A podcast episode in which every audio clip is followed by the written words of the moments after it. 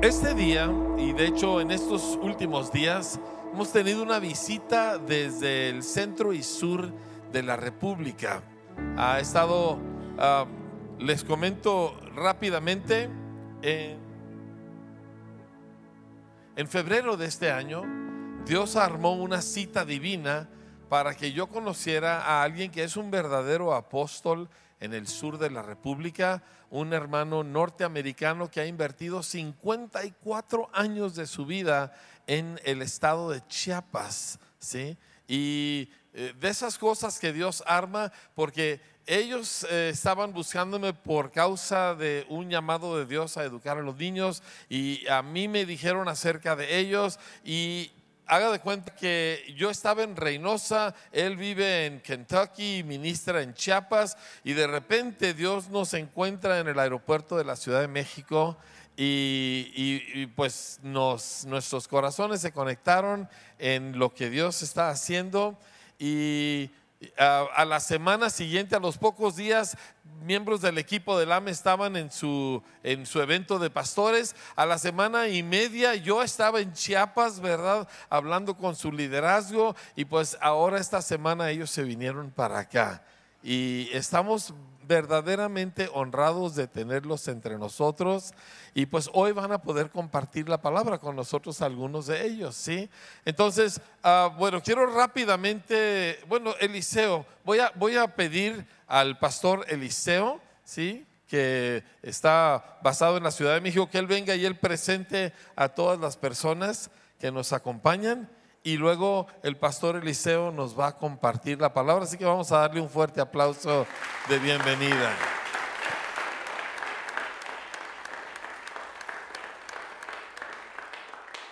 Gracias, para mí es un gran honor poder estar aquí con ustedes. Voy a invitarles, tomen su lugar. Rápidamente quiero agradecer a Dios por la vida de tres personas que vienen en esta ocasión con nosotros. Y agradezco tanto a Dios por la vida del pastor Leví. El pastor Leví, él está trabajando en el área de Miskik, en la Ciudad de México. Y yo sé que no es un área fácil, es un área donde se filmó la película Coco. Sin embargo, Dios le ha bendecido y en medio de situaciones que no han sido muy buenas, como el que le han querido tirar la iglesia, una vez llevaron una mano de chango y, y que estaban a punto de tirar todo pero este, Dios le ha guardado, ha sido una bendición. Y bueno, la verdad es que yo le dije, como tienes muchos conocimientos y eres, perdón por decirlo, un seso loco, le dije, tú vas a tener que ayudarnos en lo, en lo que va a ser la universidad. Y el año pasado iniciamos The Living Faith University y él es el rector general de la, de la universidad y agradezco tanto a Dios que el día de hoy nos esté acompañando. Bienvenido, Levi.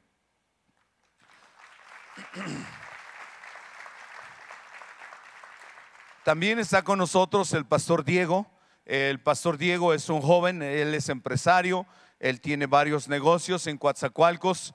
Y la verdad es que eh, no ha sido fácil. Coatzacoalcos es una plaza que desafortunadamente por el narcotráfico ha sufrido bastante. Hoy tú vas a Coatzacoalcos y hay muchos lugares donde dice se vende, se renta, se traspasa buscas médicos profesionistas que tuvieron la oportunidad de mudarse y desafortunadamente ya no los encuentras. Y en medio de esa comunidad que no ha sido fácil, Dios le ha permitido al pastor Diego levantar una congregación y para nosotros es un gusto que el pastor Diego también esté con nosotros.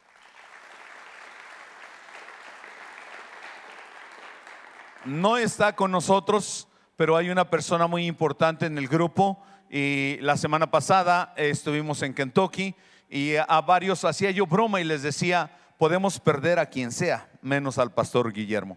El pastor Guillermo viene de eh, el área de Chiapas, eh, él está pastoreando en San Cristóbal de las Casas y está pastoreando en una comunidad donde todos son chamulas. Y Dios lo ha bendecido porque tiene 17 iglesias que él supervisa y tiene dos misiones. En total son 19 iglesias que el Señor le permite estar supervisando. Y doy gracias a Dios por la vida del pastor Guillermo. Hoy no está con nosotros. Ayer eh, tuvimos un tiempo con algunos de ustedes, lo vieron y dijeron, ah, nos llevamos el mejor tesoro, el pastor Guillermo, y se lo llevaron.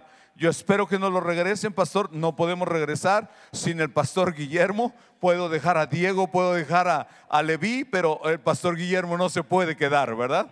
Y, doy gracias a Dios. La verdad es que es un hombre con un corazón tremendo, un hombre que verdaderamente ama a Dios. Eh, he estado muchas veces en su iglesia, en las iglesias que él tiene, y la verdad es una bendición ver cómo el Señor lo ha respaldado de una manera tremenda. Chamula es un lugar demasiado difícil para la predicación del Evangelio. A su padre lo eh, le dieron de balazos, tiene varios balazos. Y el Señor dijo, bueno, como no me mataron las balas, hoy yo tengo que eh, estar predicando. Y su padre empezó la congregación. Él era maestro, él no quería estar eh, como pastor, pero el Señor al final lo llamó, hoy ya es maestro jubilado y le doy tantas gracias a Dios porque el pastor Guillermo es una bendición que también ande con nosotros en este viaje. Y bueno, Dios ha puesto en mi corazón algo, eh, no les dije nada a mí, pero creo que nadie quiere saber nada, ¿verdad? Lo que menos importa. pero les voy a decir un poquito. Eh, yo soy Eliseo Camela, eh, le doy tantas gracias a Dios. Yo nací, crecí abajo de las bancas. Mi padre fue pastor por más de 60 años. Hoy ya está en la presencia del Señor. Y agradezco tanto a Dios el legado que Él me dio, pero también agradezco tanto a Dios porque hace 34 años conocí al apóstol Dale Yerton y el Señor, como dice el pastor, unió nuestros corazones desde que lo vi. Yo dije en mi corazón, algún día yo quiero llegar a ser como este hombre es. Y agradezco a Dios porque Él también tuvo eso en su corazón me cobijó, me abrazó como un hijo verdaderamente. Y bueno, hemos caminado juntos y hemos pasado un montonal de situaciones. Hoy agradezco a Dios que me permite estar supervisando las iglesias que Él inició y gracias a Dios tenemos más de 200 iglesias en el sur, en Chiapas principalmente, en Tabasco, Oaxaca, Veracruz, también en el estado de Puebla, algunas también en el norte, eh, por Monterrey y por Linares, por esos lugares, Montemorelos. Y le damos tantas gracias a Dios porque el Señor ha prosperado y ha bendecido. La denominación, o el grupo de iglesias se llama La Fe Viviente. Eh, eh, son iglesias que el apóstol Yerton fundó y le damos gracias a Dios porque el Señor me permite estar trabajando cerca de Él. Y es un privilegio y es un honor para mí estar cerca de Él, porque si no, no los hubiera conocido a todos ustedes. Y agradezco tanto a Dios la vida de Él, pero también agradezco bastante la vida del pastor Bremer, la vida de la pastora Tita y a todo su liderazgo y a todos ustedes que están trabajando tan duro. Gracias por recibirnos, Gracias por permitirnos estar aquí con ustedes. Gracias por dejarnos estar cerca, recibiendo lo mejor que podamos, porque sí hay planes. Y en la mañana yo platicaba con el apóstol Yerton y le decía, Dios está haciendo algo tremendo. Hay cosas que se tienen que unir en una pinza. Y está el norte, y hoy primeramente Dios vamos a desarrollar varias cosas en el sur para que esto amarre y yo estoy seguro, como Él lo ha dicho, el avivamiento que viene no es un avivamiento que se va a dar de otras maneras, sino a través de la educación. Y yo lo creo con todo mi corazón. Y estoy decidido a decir, Señor, usa mi vida. Yo quiero ser parte de este avivamiento y ver a las siguientes generaciones que también puedan levantarse, a lo mejor no tan ignorantes como su servidor, pero sí con mucho conocimiento y decir, Señor, gracias por la bendición de hombres que se levantaron con esta visión de crear escuelas. Hoy Él está comprometido y lo ha dicho, yo veo mínimo mil escuelas abiertas y más de diez mil estudiantes en el área de Chiapas y todo lo que es el sureste y yo lo creo con todo mi corazón. Y hemos unido nuestro deseo para hacerlo y por eso estamos aquí para aprender. Amén. Gracias a todos ustedes. Y vámonos a la palabra. Por favor, voy a pedirles, si son tan amables, abran sus Biblias en el libro de Mateo, capítulo 3, verso 13 al 17. Amén. Quiero hablarles hoy de un tema que se me hace muy interesante. Hace rato la pastora decía, hay un hueco que está abriéndose y que del cielo a la tierra está bajando y eso es la gloria de Dios. Y hoy te quiero hablar acerca de cielos abiertos. Yo creo que los cielos se están abriendo y la gloria del Señor está descendiendo sobre nuestras vidas. Lo anhelamos, lo queremos y estamos dispuestos a decir, Señor, pagaremos el precio que sea necesario porque los cielos estén abiertos, no solo aquí en Parral, sino en todo nuestro México, porque es lo único que va a traer transformación a lo que es nuestro México. La Biblia dice en el libro de Mateo 3, por favor, si lo tiene, voy a pedirle que ahí abramos nuestras Biblias. Mateo 3, ya lo tenía, ya lo perdí, perdónenme. Pero dice ahí la Biblia eh, sobre el bautismo de Jesús. Entonces Jesús vino a Galilea, a Juan al Jordán, para ser bautizado por él. Mas Juan se le oponía diciendo, yo necesito ser bautizado por ti y tú vienes a mí.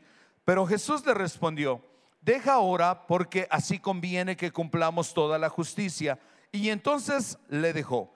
Y Jesús después que fue bautizado subió del agua y aquí los cielos fueron abiertos y vio al Espíritu de Dios que descendía como paloma y venía sobre él y hubo una voz del cielo que decía, este es mi Hijo amado en el cual tengo complacencia. Cierre sus ojos. Señor, yo pido que a través de tu palabra el día de hoy ministres nuestro corazón. Abrimos nuestra mente, pero también abrimos nuestro corazón para que tu palabra caiga en una buena tierra y nos permitas dar el fruto que tú estás deseando que esta palabra tenga. Y te agradecemos porque yo sé que tú hablarás a nuestras vidas en el nombre de Jesús. Amén. Casi siempre que pensamos en eh, algo positivo, normalmente para una definición tenemos que pensar en algo negativo. Y si hablamos de cielos abiertos, esto significa que los cielos en algún momento también pueden estar cerrados. Y mi pregunta para ti el día de hoy, ¿por qué se cierran los cielos? ¿Qué entendemos por cielos abiertos y cielos cerrados? Es fácil entenderlo en ambiente y en atmósfera como la que estamos. Un cielo abierto es donde la presencia de Dios está ministrando tu vida, está tocando tu corazón, tú te conmueves, tú estás totalmente seguro que la presencia de Dios está ahí. Y es cierto, hay otras áreas, hay finanzas, gracias a Dios, pero también tenemos salud, hay buenas relaciones interpersonales y podemos decir, wow, gracias a Dios, los cielos están abiertos. Pero también puede llegar momentos en los cuales los cielos se cierran y no hay esa relación y esa comunión con Dios. Y tú te preguntas y dices, yo necesito esto, pero no lo estoy experimentando en mi vida. Sí sabemos y tenemos el conocimiento teológico y decimos Dios es una realidad, Dios está en todas partes. Muchas ocasiones has escuchado y te han dicho, aunque no lo sientas, Dios está ahí, es una realidad. Sí, todo eso lo sabemos, pero yo estoy seguro que ha habido ocasiones donde te has metido con Dios y pareciera que no hay respuesta. Pareciera que tus oraciones no llegan ni tan siquiera al techo. Pareciera que las cosas en lugar de ir bien, como que a veces no van muy bien. Y hay una ley por ahí que dice que algo empieza mal y después todas las cosas van a continuar mal. Y sabes que yo estoy totalmente opuesto porque yo creo y estoy convencido que tenemos cielos abiertos. Y es cierto, puede haber situaciones en las cuales los cielos se cierran. Y la razón principal por la cual los cielos se cierran, te voy a decir cuál es. Tú la sabes, es pecado. Definitivamente, el pecado es una barrera que impide el que nosotros podamos tener esa comunión, esa relación con Dios y que no podemos seguir más adelante porque está tapada esa relación con Dios. Y a lo mejor, por más que a lo mejor tú haces esto o haces aquello, te das cuenta las cosas no están pasando. Y bueno, te voy a dar dos ejemplos. El primero es en la vida de David. ¿Recuerdas la vida de David? David desafortunadamente peca cuando debió haber estado en la guerra, se queda y obviamente el ocio lo lleva hacia lo que es el pecado con Betsabé. Pero hay algo eh, definitivamente tiene que ser confrontado por el hombre de Dios. Y sí te quiero decir, el pecado acarrea consecuencias. Es triste ver la vida de un hombre, un cantor del Señor, alguien que tenía el cielo totalmente abierto y una comunicación tremenda, muchos salmos escritos y había esta relación tan perfecta y de repente, pras, muchas cosas se vienen al suelo. Un hijo se levanta en contra de su propio padre. Uno de los hermanos viola a su propia hermana. Y no solo eso, uno de los hijos al levantarse hace que el padre salga y el padre sale huyendo para no morir y que se quede Absalón en lo que es el reino. Y es triste ver la vida de David, cómo va caminando hacia afuera y cuando va caminando inclusive sale alguien que había sido el creado de a quien él había estado apoyando. Mefiboset había recibido el favor y desafortunadamente Mefiboset no sale.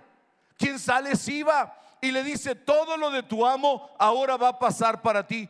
Pero en ese mismo capítulo 16 de segundo de Samuel, tú vas a ver que sale otra persona llamado Simiei. Y Simiei empieza a maldecir al rey y decir, eso te pasa por ser un sanguinario, por ser alguien que no fuiste un buen rey. ¿Y cuántas ocasiones tú y yo no solamente vemos que los cielos están cerrados, sino desafortunadamente la gente viene en contra de nosotros? Hoy te quiero decir algo tremendamente fuerte. El pecado acarrea consecuencias. Tal vez nadie te ve, tal vez nadie lo sabe, Tal vez tienes muchas contraseñas y nadie puede violar lo que es tu privacidad. Pero sí estoy aquí para decirte con todo peso que el pecado acarrea consecuencias. David nunca deseó experimentar eso.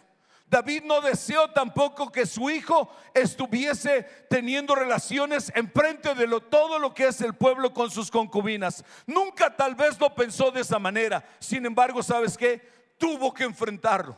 ¿Y duele? Sí duele. ¿No es fácil? Sí, tampoco es fácil, porque los cielos se cierran y desafortunadamente no hay esa relación Dios con nosotros. Pero hay, hay buenas noticias y te las voy a dar. El otro ejemplo que te quiero dar es la vida de Sansón.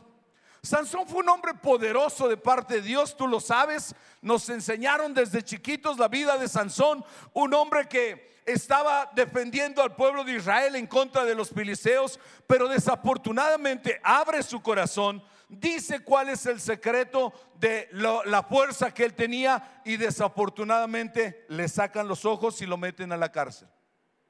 Hoy estoy aquí para decirte, el pecado hace que tú y yo perdamos la visión. No nos engañemos. Si tú a lo mejor sientes que los cielos están cerrados y no ves salida ni para uno ni para otro lado, tristemente es porque el pecado nos ha dejado sin ojos. Y no solo eso, sino la burla de todo el pueblo. Todo mundo se mofaba de Sansón. Todo mundo hacía burla de él. ¿Por qué? Porque Sansón se había extraviado de los planes y propósitos que Dios tenía para su vida. No nos engañemos, Dios no puede ser burlado porque todo lo que el hombre sembrare, la Biblia dice, eso también cosechará.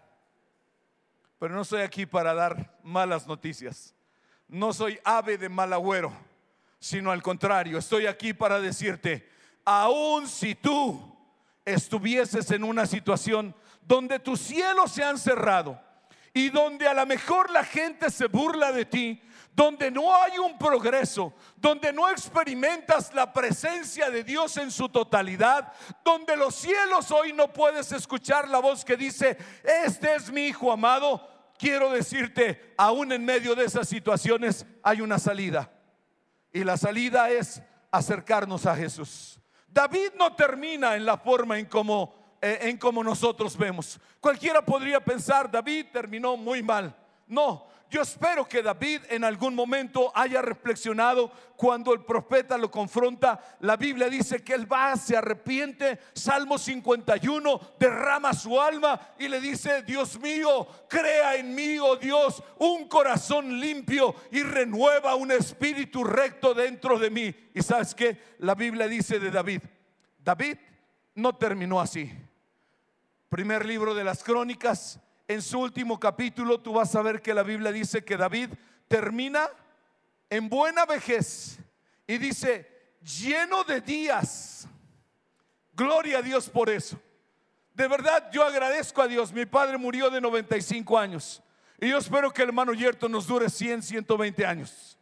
Porque necesitamos hombres con ese peso de gloria que puedan dejarnos ver lo que Dios es en, medio de nosotros.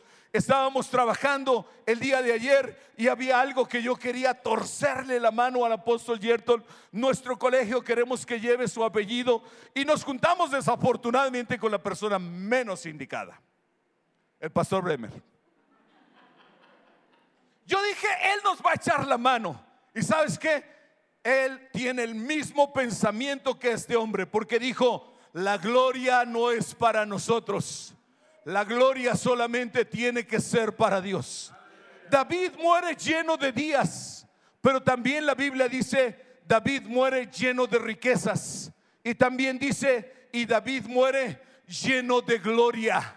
Tres cosas bien importantes que dice de la vida de David, primero de Crónicas en su último capítulo. Tú lo vas a leer. Así es como muere David. Tú y yo no estamos destinados para que nuestra vida sea un capítulo en el que a lo mejor nadie se acuerde. ¿La has regado? Sí. ¿Has pecado? Sí. También yo, pero sabes que yo me agarro a la cruz como hace rato cantábamos y digo, la cruz me es suficiente, ninguna otra cosa más, sino solamente la cruz. Y hoy estoy aquí para decirte, aunque a lo mejor haya pecado, ¿sabes qué? Hay una salida. Sansón, de igual manera, no tiene que morir con los ojos sacados y burlándose solamente de él. La Biblia dice que en la última etapa de su vida estaba un lugar llenísimo, tres mil personas estaba abarrotado el lugar y lo traen para que todo el mundo se ría. Mira Sansón, tan grande que se sentía, tan bueno que se sentía. Míralo cómo está terminando. ¿Sabes que Nadie tiene que reírse de ti, porque es cierto, a lo mejor ha habido situaciones difíciles, pero estoy aquí para decirte, Dios siempre va a tener una salida para nuestras vidas. Llega el pequeño niño y lo lleva y le dice el niño, muéstrame a dónde hay una columna y muéstrame dónde hay otra columna. Y tú lo sabes.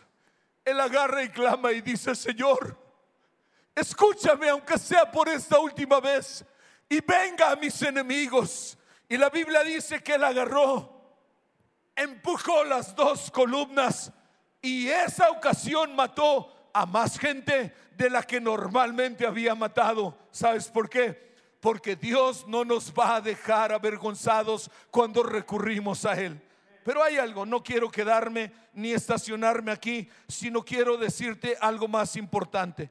Tal vez tú has estado pasando por esta situación, lleno de preguntas, lleno de situaciones donde me dices, es que yo no, yo estoy bien, o sea, no soy perfecto, ¿verdad? Pero no hay pecado, o sea, yo ahí la llevo todos los días, pido al Señor que me perdone y etcétera, etcétera, pero de todos modos estoy haciendo lo bueno, no estoy viendo resultados, vivo bien, no veo resultados, es más, hasta me dices, diezmo, porque quiero decirte, si no diezmas es un pecado. No tienen que decir amén, ahí sí no, de verdad. Si no puede decir, solamente puede decir ahí, ¿sale? Pero no lo diga. Pero a lo mejor tú dices, yo diezmo, yo oro, estoy activo en la iglesia y a pesar de eso a lo mejor tú sientes hay algo que está ahí, trabando esa comunión y esa relación con Dios. Y hoy te quiero decir algo, Dios desea mostrarte algo más. Y quiero también de igual manera, cuando Dios tiene planes y propósitos para que los cielos estén abiertos o perdón cerrados, hay dos personas que también te quiero poner como ejemplo. Uno es la vida de Job. La Biblia dice que Job era un buen hombre, llegaron sus amigos y le empezaron a decir, tú estás mal, eres un cochino pecador, etcétera, etcétera. Y él decía, no, de verdad que no. O sea, yo estoy bien, hay una buena relación con Dios. Viene la señora, inclusive le dice, ya mira, maldice a Dios y muérete. Yo creo que tenía compasión la señora de él, verlo lleno de llagas, ver que los perros venían y le tenían que lamer las llagas para eliminar un poco lo que era esa sarna y esa comezón. Pero sabes que él decía, no, de verdad, estoy bien. O sea, no, ustedes no tienen que venir todavía encima de lo que estoy padeciendo para echarme más cargas encima, ¿verdad? Pero sabes que parecía que los cielos seguían cerrados. Ves todos los capítulos del libro de Job y parece que los, todos los capítulos muestran solamente recriminaciones y otra vez, una y otra ocasión, haciéndolo pensar, estás mal, estás mal. Y si tú dices, no, no estoy mal, de verdad que no estoy mal, quiero decirte, Dios tiene planes y Dios tiene propósitos. No ha terminado contigo. Él todavía tiene algo que hacer en tu vida y sabes, Él lo va a cumplir. Pero también está la vida de otro hombre. El otro hombre es llamado Elías. La Biblia dice que el cielo se cierra y cuando el cielo se cierra, él tiene que huir y solamente es por miedo a una mujer. Bueno, yo trato de entenderlo, ¿verdad? A lo mejor aquí, como son muy hombres, son buenos, ¿verdad? No le tienen miedo a la señora. Pero yo tengo una chaparrita allá en México que, ay Dios, le puedo a lo mejor decir no al hermano Yerto, pero esa chaparrita, mis respetos, ¿verdad? Mi suegro me dijo, hijo, en el matrimonio hay de dos, o mandas o eres feliz. Escogí ser feliz.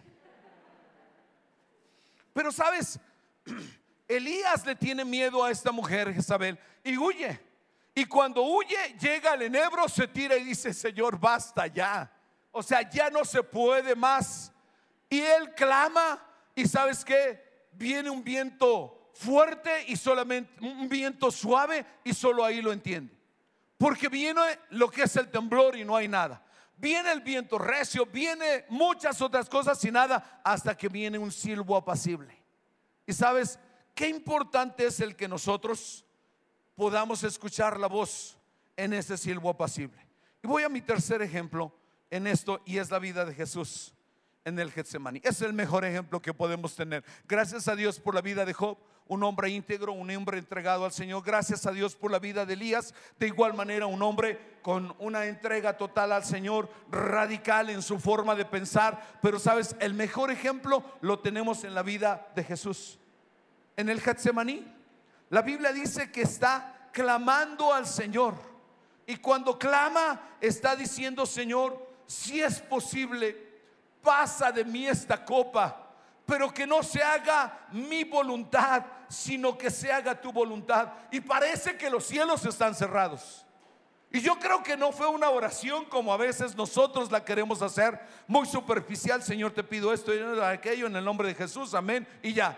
Sino yo creo que era una oración tan intensa que la Biblia dice que de su cabeza estaban corriendo gotas de sangre. Y a pesar de eso, no hay una respuesta. Pero hay algo en su corazón. Él sabe, estoy en el propósito de Dios. No he llegado hasta lo que Dios ha determinado en mi vida, pero lo voy a seguir cumpliendo. Y cada paso que Él estaba dando, aunque para todo mundo pareciera los cielos cerrados, Él sabía en su corazón y decía, estoy en el plan y en el propósito de Dios. Y un día esto va a ser diferente. Y yo te quiero decir de igual manera a ti, yo estoy seguro que a lo mejor no estás entendiendo las situaciones por las cuales estás viviendo lo que estás viviendo. Pero quiero decirte algo, hay un plan, hay un propósito. Y Dios no está loco, ni ha perdido la brújula, ni tampoco te tiene abandonado, ni tampoco es esa teoría que Dios nos creó, nos aventó al mundo y hazte bolas como puedas.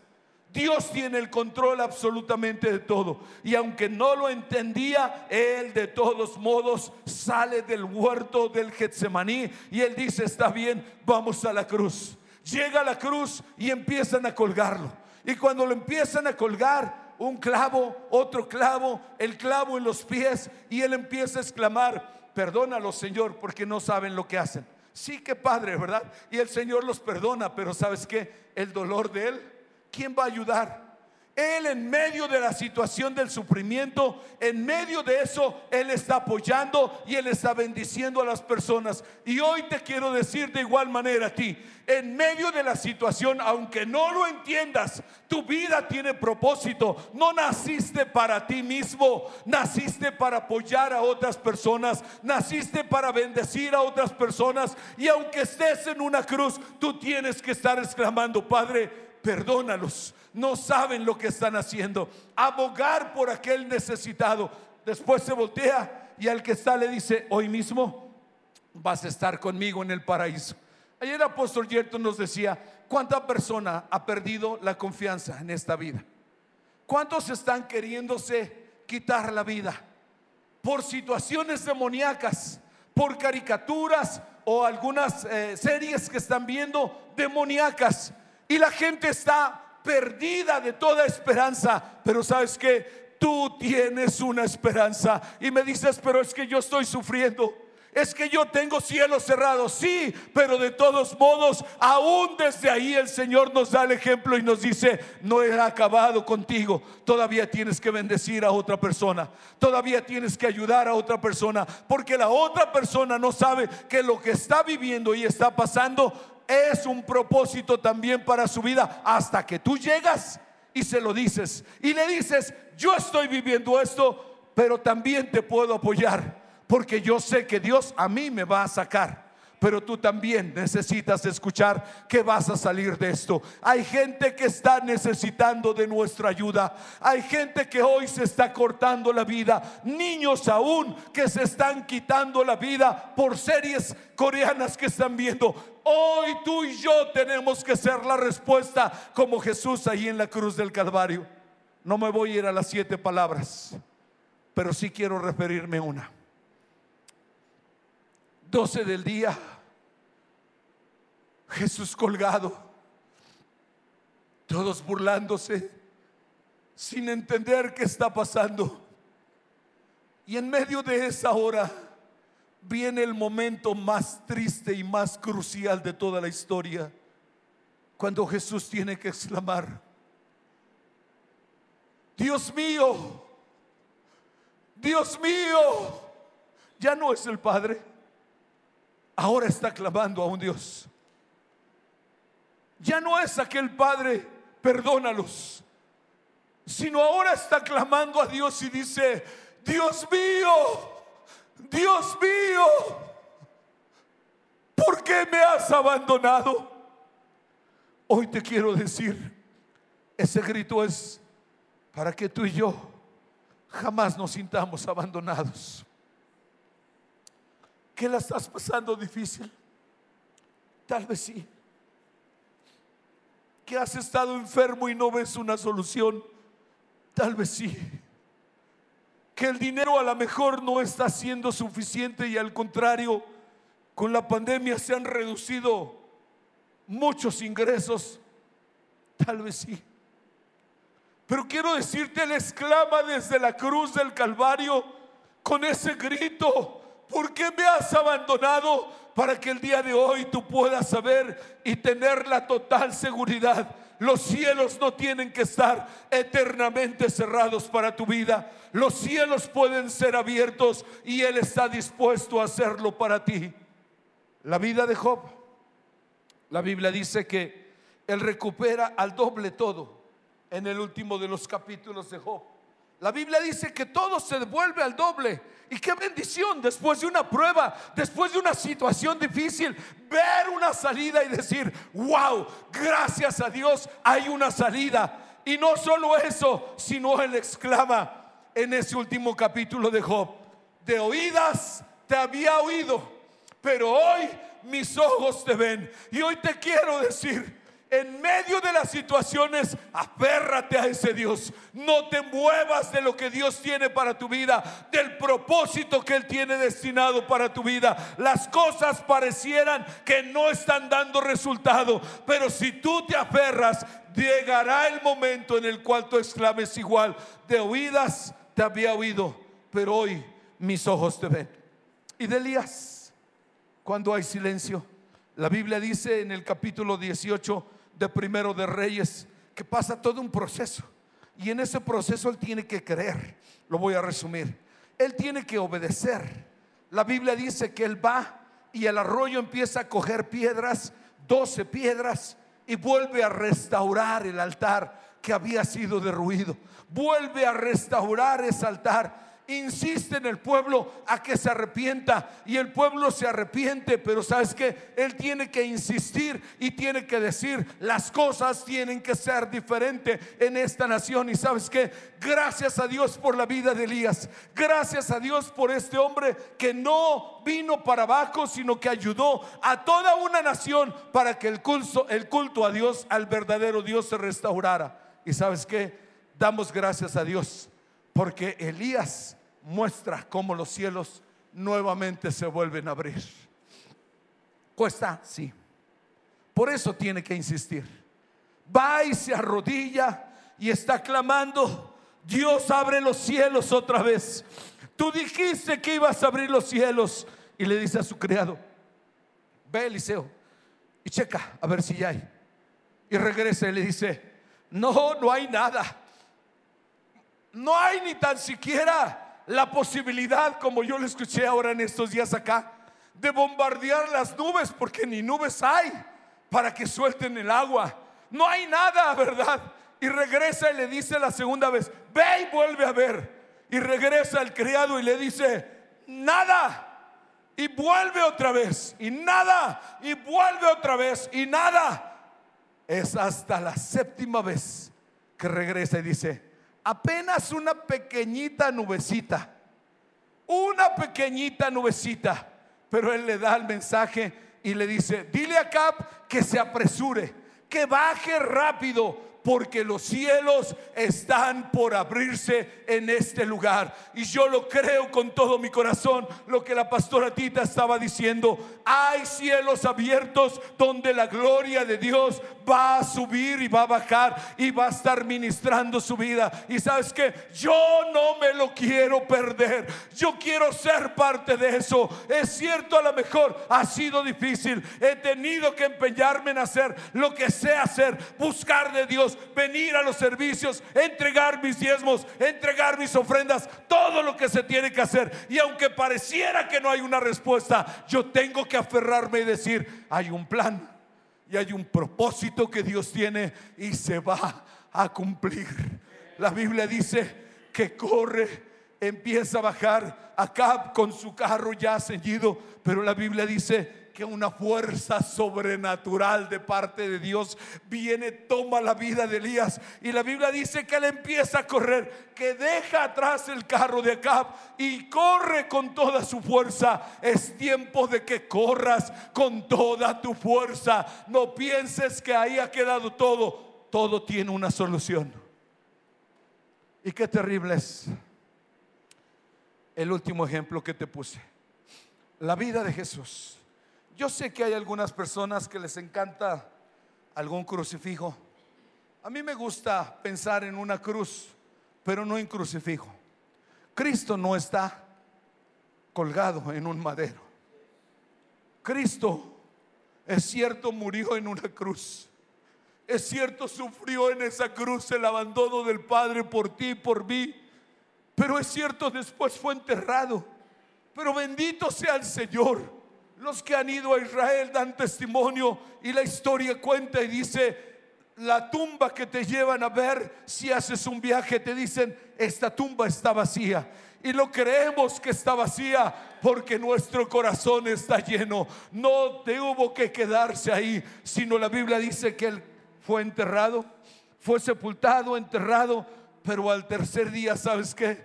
Al tercer día resucitó al tercer día resucitó. Y esta es la total seguridad. Esta es la garantía de nuestras vidas de poder tener cielos abiertos. Porque Cristo no está en una tumba. Porque Cristo fue levantado y se ha levantado victorioso. Declarando lo que dice Mateo. Toda potestad se me es dada en el cielo y en la tierra. Hoy el Señor tiene potestad sobre nuestras vidas. Voy a invitarte, ponte de pie.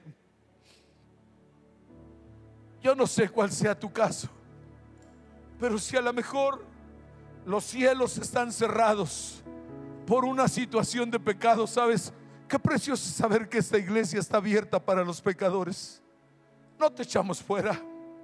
Al contrario, te decimos bienvenido porque Cristo quiere cambiar esa situación. Yo entiendo, has sufrido demasiado. Tal vez has perdido familiares, has perdido dinero, has perdido el reconocimiento de los demás. Yo sé, ha habido cosas que a lo mejor se han perdido, pero estoy aquí para decirte, este es un tiempo en el que los cielos quieren ser abiertos a ti. Levanta tus manos y dile, Señor, abre los cielos, por favor. Si has sentido que los cielos han, estar, han estado cerrados, hoy dile, Señor, abre los cielos. Abre los cielos. Si ha habido una situación de pecado y reconoces, la regué, hice lo malo, aunque nadie lo sepa, en tu corazón, tu conciencia te está diciendo, pide perdón y dile, Señor, perdóname. Pero dile, vuelve a abrir los cielos, por favor. Vuelve a abrir los cielos, por favor. Si tal vez me dices, no hay pecado, pero reconoces que hay un plan en tu vida. Las cosas no te están saliendo, ¿sabes por qué? Porque Dios quiere llamar tu atención hacia otra cosa. Hermano Yerto nos ha dicho, cuando falta la salud, es que Dios está queriendo llamar tu atención. Cuando te falta el dinero es que Dios está llamando tu atención para algo diferente. Cuando las relaciones no están muy bien en tu matrimonio es porque Dios está queriendo llamar tu atención para algo diferente. Hoy dile, Señor, abre los cielos. Y yo creo, Señor, que tú traes una respuesta para mi vida el día de hoy. Gracias, Señor, porque tú resucitaste. Y dale las gracias y dile, eres la mayor y la mejor garantía de que los cielos se van a abrir, de que las cosas van a ser diferentes, de que Señor tendré una mejor y mayor comunión contigo, de que entenderé tus planes y tus propósitos y hacia donde tú me quieres llevar. Dile Señor, aquí estoy y te doy las gracias porque tú lo haces. Gracias Señor por tu cruz. Gracias Señor por esa garantía que tengo de que mis cielos no van a estar cerrados, sino estarán abiertos para gloria de tu nombre, en el nombre de Jesús. Gracias. Amén. Gracias.